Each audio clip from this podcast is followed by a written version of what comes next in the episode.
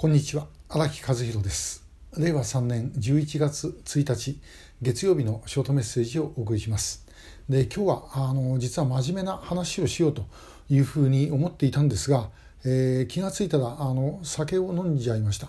で、えー、真面目な話ちょっと深刻な話明日しますで、えー、今日はあの酒飲んだんで酒の話をしようというふうに思います。えー、私あの別にそんなあの酒たくさんは飲めないんですけども、まあ、あのちょこっと飲むのはあの嫌いではないですね。えー、であのまあその割に時々飲んでいろいろ失敗をする、えー、ということがいくつかありました。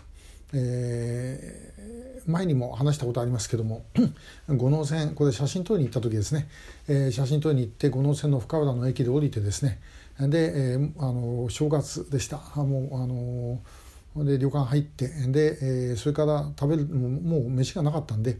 えー、外出て寿司屋行ってですね。で、え、そこで、えー、食べて、えー、めったにあんまり飲まない日本酒を飲んでですね。いい気分になって帰ったと。で、えー、ポケットの中に入れてあったあの缶コーヒーをですね、えー、ストーブ円柱形のストーブ今ないですけどもあの石油ストーブあの上に置いてですねで、えー、寝たと。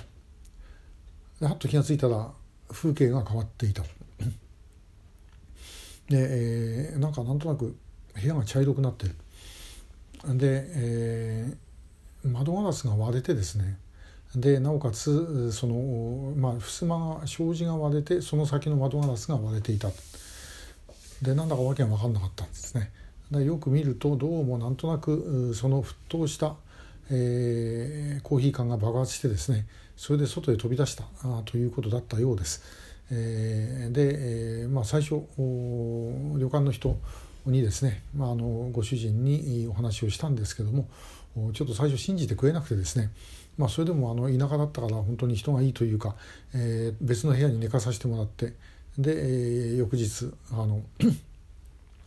まあそのご主人が、えー、見たらあの確かに外に缶が落ちてたということでやっと信じてもらえたということがありました。えー、そのご主人の話だとなんか飛行機が起こったのかと思ったというふうに言ってたからものすごい音がしたみたいです。それで私起きたということですね。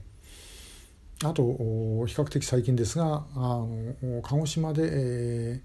ー、あれはイベントかなんかあってですねで終わった後うちのあの今副幹事長の杉野と2人で、え、飲んでました。で、えー、こっちはあの空港行きのバスで空港行ってで、そこからですねあの飛行機乗ると。で杉野の方は熊本の実家に新幹線で帰ると。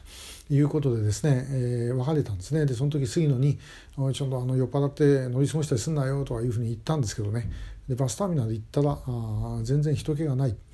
であれおかしいなと。いうふうに思ったらバスはですねもうとっくに出て行ってしまっていたと、えー、いうことがありました。で、えー、JR で近くまで行こうと思っても列車がない。で、えー、結局どうしたかというとタクシー乗っかってですね、えー、1万円以上確か払って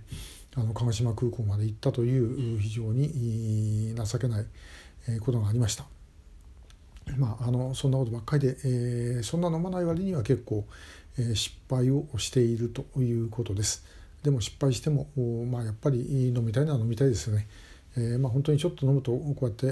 ー、顔赤くなってしまうんで、え、お恥ずかしいんですけども、まあ、ほどほどにしながらあの飲んでいきたい、まあ、そういう意味ではあのこのコロナでですね、え、お店がやってなかった時はあの結構しんどいものがありました。まあ、それでもなんか適当に飲んでましたけどもまあ家だけじゃなかなかですね、えー、家いるとまたあのあんまり飲むとうるさいし、えー、なかなかこうゆっくり飲めないと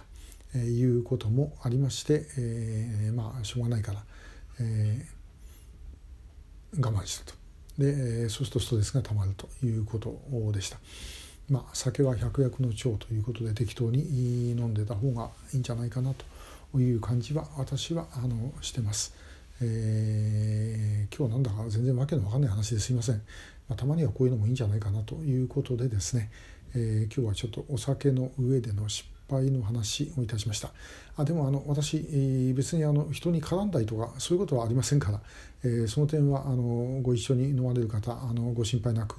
えー、ご迷惑をかけないであの自分に迷惑かけること以外はですねあんまり人に迷惑かけることはないと思います。えー、今日もありがとうございました。